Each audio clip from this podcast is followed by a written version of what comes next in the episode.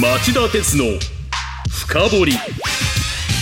皆さんこんにちは。番組アンカー経済ジャーナリストの町田鉄です。こんにちは。番組アシスタントの杉浦舞です、えー今年も残すところあと2日になりました。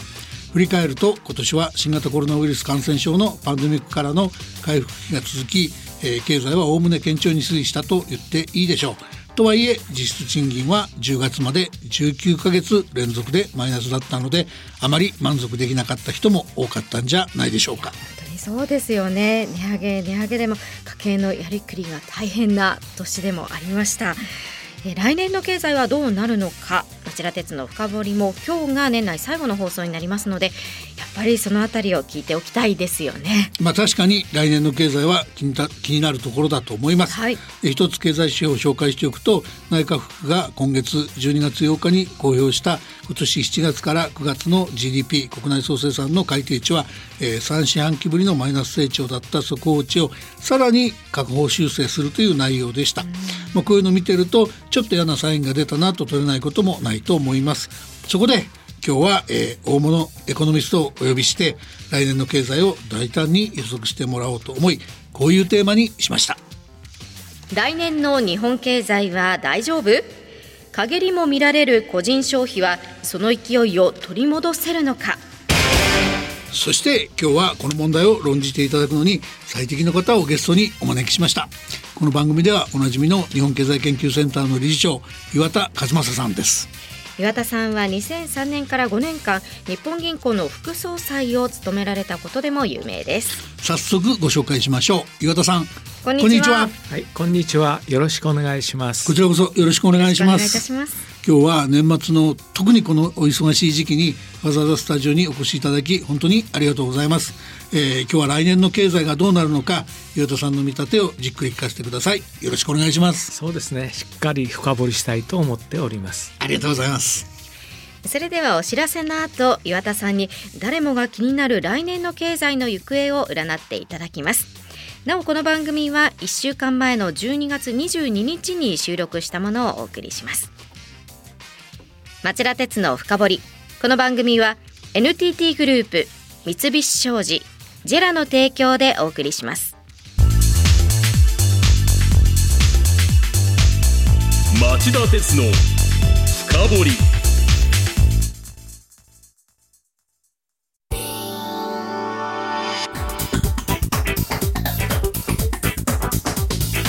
今日の深掘り。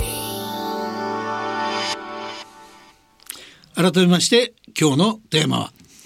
来年の日本経済は大丈夫？陰りも見られる個人消費はその勢いを取り戻せるのか？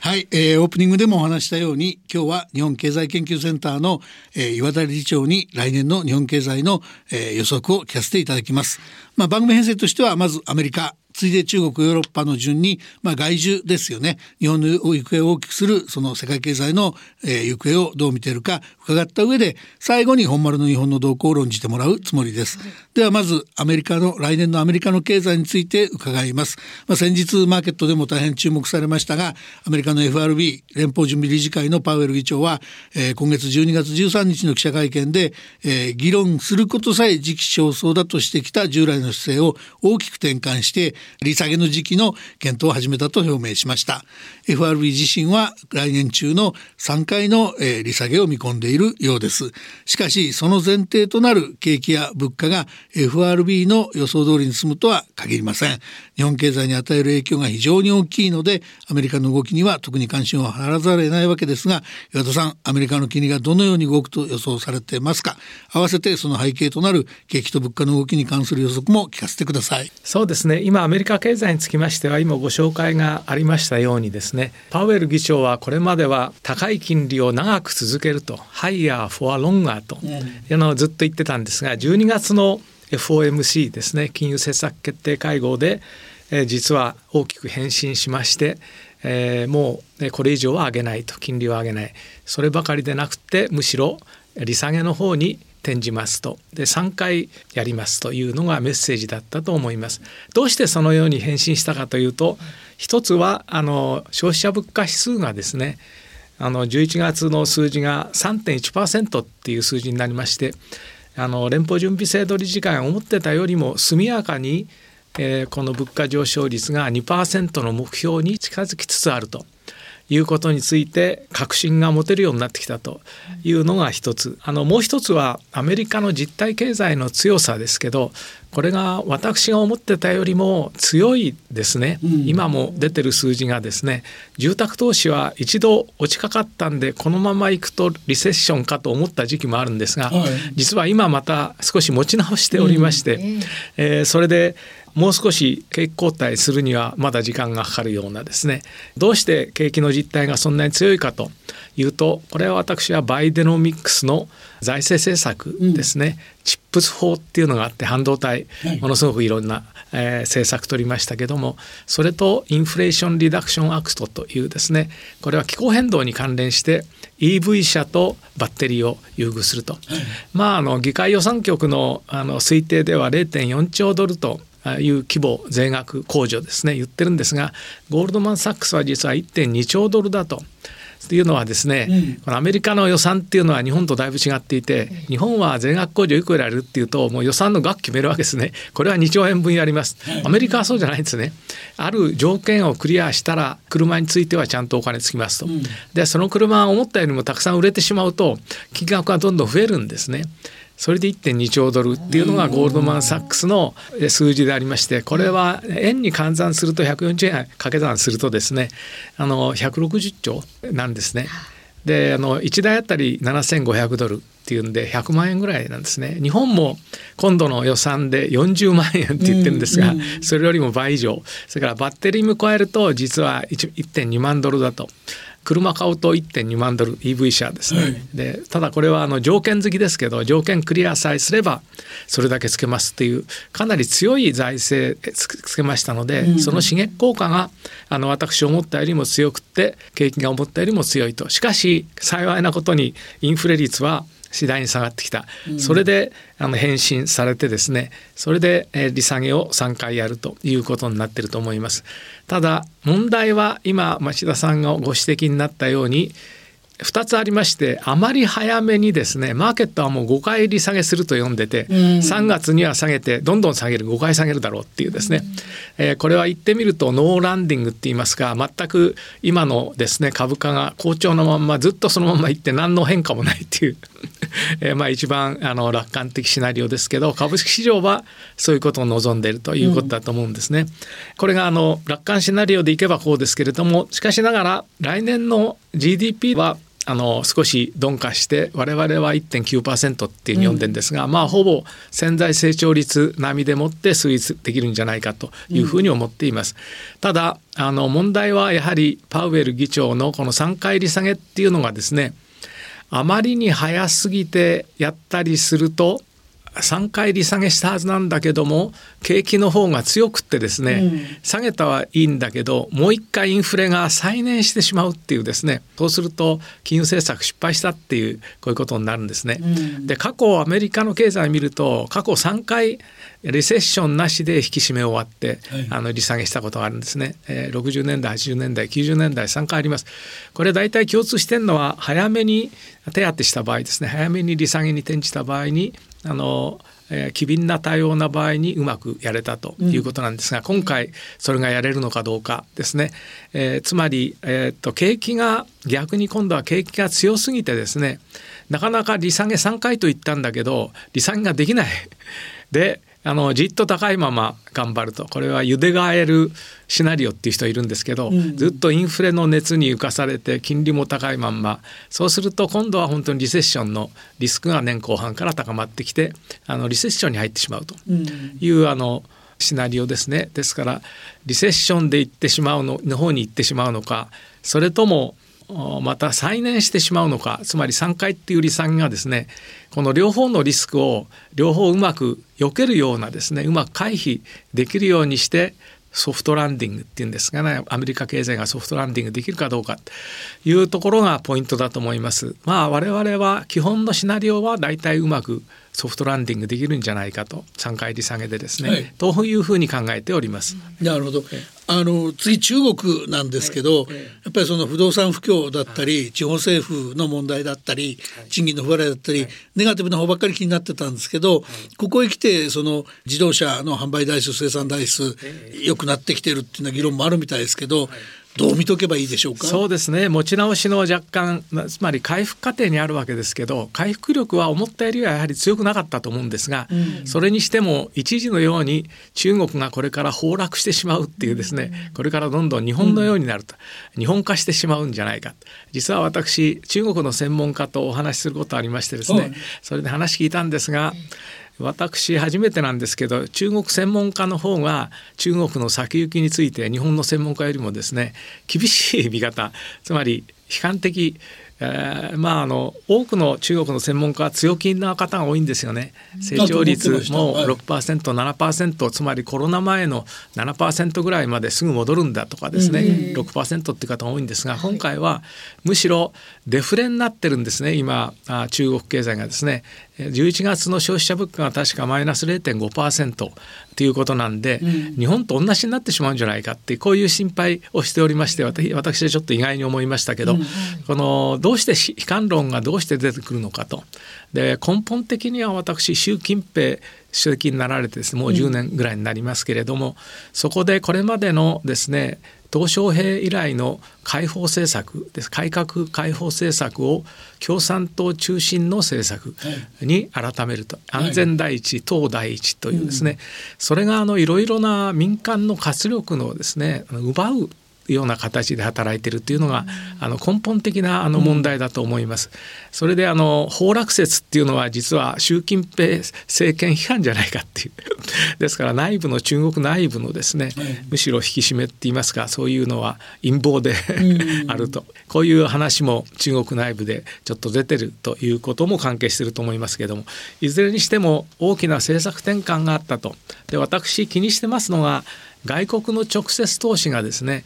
第3四半期末ぐらいからネットでマイナスになってしまったんですね。はいこれはあのあんまり起こったことではなくて中国の経済発展見ますと日本の経験をよく拾ってるんですけど一つだけ日本と違うところがあってそれは外国直接投資をですね呼び込むと特別区を作ってですね、それはあの実はシンガポールモデルって言われてるんですけど、日本プラスシンガポールモデルでやってきたんですがそのシンガポールモデルの方がですねだんだん成り立たなくなってつまりマイナスになってしまった。言葉を変えて言うと、企業が中国から撤退するところがかなり出てきたというですね。これがあの実は成長には非常に大きいマイナス。それから若い人が大学出ても職が見つからないと。50%だっていう数字が出てですね、その数字をもう出さないようにしてしまったと。これもあの中国的な解決ですが分かんないようにしてしまうっていうですね。で若い人が大学出てもあの職がいい職ないんで寝てようかと。寝そべり族とそれからまああの、えーもう卒業しても仕事には出ないで家庭で終身子供族っていうですね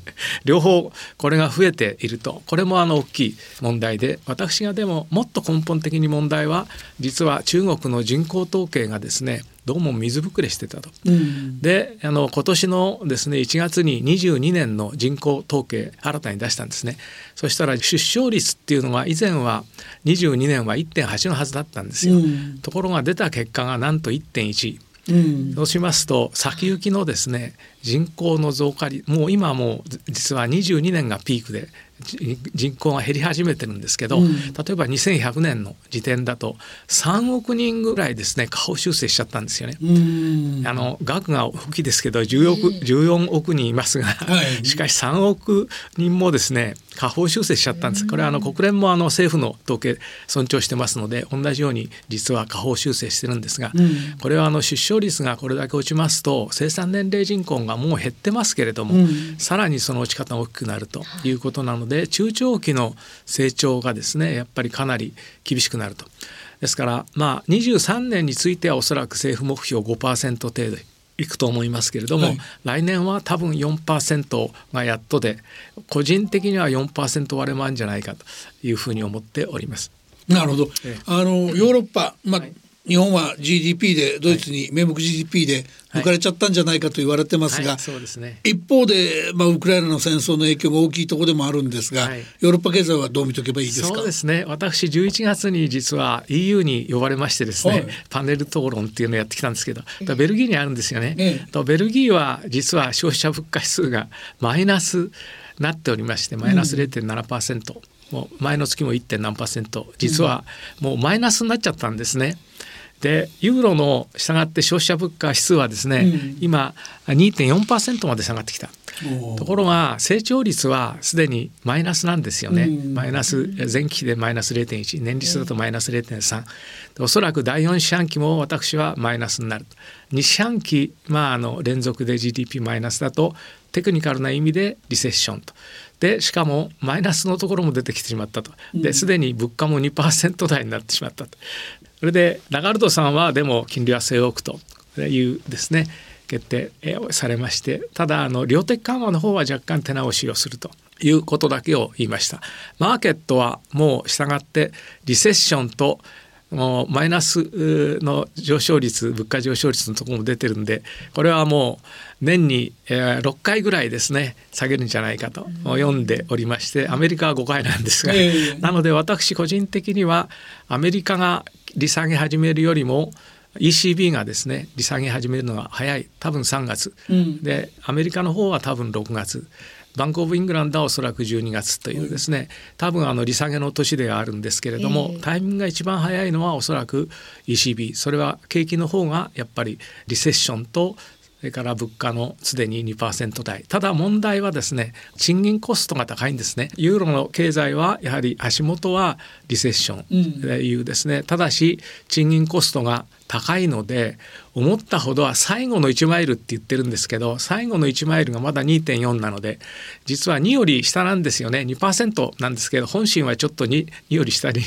伝統的にはあってですね、うん、で2%に行くのに実は0.4なんだけどこれが実はなかなか大変なんだと。っていうのはエネルギーと食品除くとまだ3.9%上がってるんですね。2.4だからもう2だからいいじゃないっていうふうにはなかなかいかない、うん、でつまりエネルギー食品除くとまだ4%近いと。これがあのラガルドさんの頭痛の種って言いますか。そういう意味では一番苦しい立場にあるのがラガルドさんかというふうに思います。なるほど、ここまで日本経済研究センターの岩田理事長に来年の日本経済の行方を予測する上で目が離せないアメリカ、中国、ヨーロッパの見通しを伺いました。お知らせの後はいよいよ来年の日本経済の行方を予測していただきます。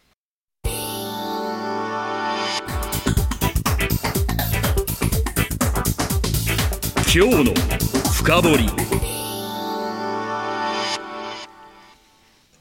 後半は日本経済について伺います、はい、えー、チャレンジングだなんていう言葉が出たんで、えー、とっても注目されちゃった、えー、大規模金融緩和の終了はどうなるのかあるいは賃金物価はどうなるのか、えー、まとめて岩田さんお願いします、はい、そうですね。日本経済につきましては実はあの日本政府がつい最近ですね、えー、政府見通しをまあ、毎年出しておりますが出し出されまして成長率は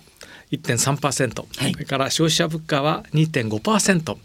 まあ、2.5%なので2%目標達成してますねと、はい、から成長率も1.3というのは潜在成長率今0.5ぐらいと言われてますのでかなり上回って非常にいい年のようにこう見えるわけであります。しかも賃金も高いですもんね、その見通しだとね。まあ、そうですね、えー、そういうことになっておりますが、それについてどう考えるかと、それに、えー、日本銀行の金融政策ですね、上田総裁がいつ今のマイナス0.1%のですね政策を変えるかこれがあの大きいですね、えー、注目点かと思います。はい、で我々はどのように考えているかというとですね我がセンターの方では成長率の方は半分ぐらいの0.7%しかしながら消費者物価は2.6%とい。うことで、さらにその次の年もですねやっぱり2%を超えるでしょうということなので、うん、まあ3年連続ですねもうプラスで 2%, 2超えるんじゃないかというふうに我々は予測をしております。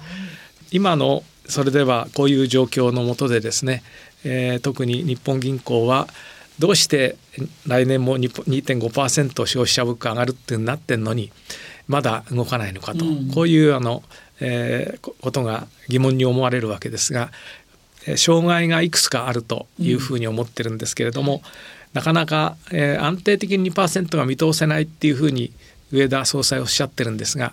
言ってみますと4つのマイナスっていうですねがあると。4つのマイナス。それは何か。1つはすでにご指摘のあった実質賃金が19か月マイナス。実質消費もマイナス。ということでこれマイナスマイナスなんですがそれに加えて政府がですね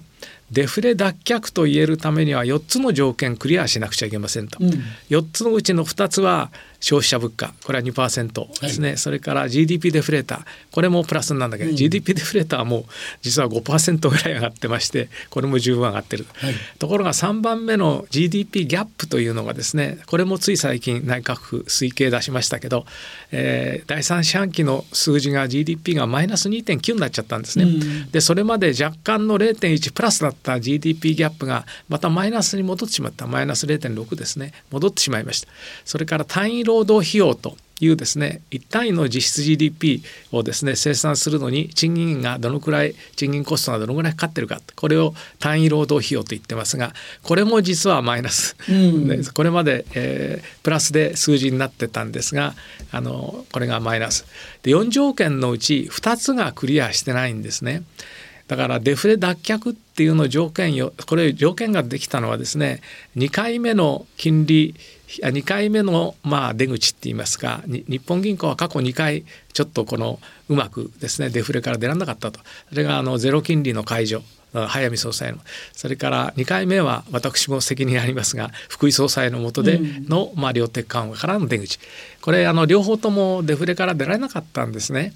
で今回その時に2回目の時に内閣府が4条件ちゃんとクリアしろと脱却したということを確かめてからあの動いてくださいねとこういうふうに言ったんですね。その4つの条件のうち2つ条件がまだクリアされてない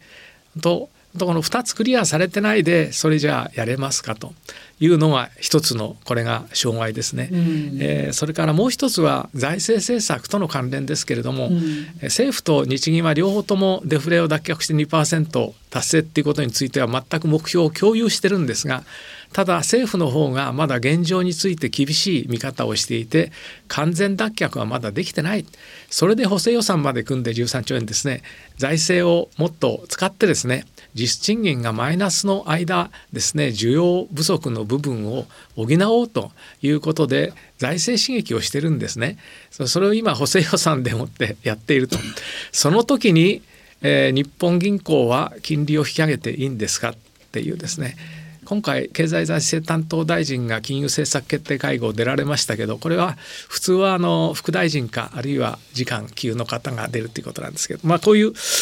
ことでですねあの2番目は政府のとそれから日本銀行の間の調整っていうのがまだ十分じゃないんじゃないか、でそういうことも総合してあの考えますとえー、金利が、えー、ですねマイナス0.1動かせるのはおそらく4月ではないかと。なぜかというと GDP の数字がプラスの数字が第4四半期出て多分プラスだと思いますけど成長率。出るのは2月に速報が出てそこで成長率プラスになってそれで GDP ギャップのマイナスと単位労働費用のマイナスがなくなってまあ月例報告3月でこれでダフレ脱却4条件満たされましたねと政府が言って、そうするとまあ4月にですね展望レポートで日本銀行はようやく条件整ったんで、えー、マイナス金利変えますというですねっていうのが一番ありそうなあのシナリオだと思います。マーケットの方もおそらく4月という1月説も相当強いですけれども、4月にならざるを得ないんじゃないかというふうに思っております。なるほどね。あのみんなが期待している賃金はどうでしょうか？伸びるでしょうか。うね、賃金の伸びこれが最大で春闘でもおそらくあの、えー、っと来年は3.8ぐらい。前回が3.6だ少し良くなる。しかしそれでもですね所定内賃金というのが私は貴重な貴重的な賃金の伸びを示す、はい、これがまだ1.4%なんですよ、うん、2%目標のためには3%まで上がらなきゃいけない、うん、でジャンプできますかと。1.4%が今年ジャンプして倍にいきますか、うん、3.6だった去年が3.8になったんでジャンプできますか？私はあのジャンプ難しいと思います、うん、実質賃金あのについて早ければ来年の半ばからプラスになるっていうふうにおっしゃる方もいますが私は非常に難しいと思います。新型コロナウイルス感染症のパンデミック終わって回復享受してきたけど来年以降ちょっと厳しくなっていく可能性ありそうですね。ただ成長率自体は潜在成長率を上回ってますので全体として緩やかな回復過程ということは変わらないと思います、うん、ありがとうございました、はい、どうもありがとうございます。今日はゲストに元日銀副総裁で日本経済研究センター理事長の岩田和正さんをお迎えして来年の日本経済の展望を伺いました。以上今日のニュース深掘りでした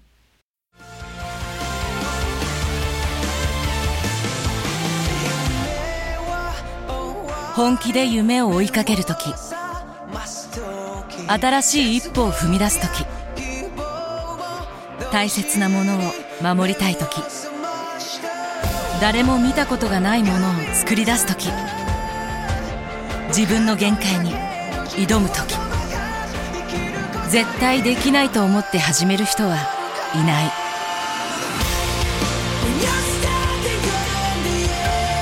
絶対なんて誰が決めた？CO2 が出ない日を作る。ジェラはゼロエミッション火力と再生可能エネルギーで2050年 CO2 排出ゼロに挑戦します。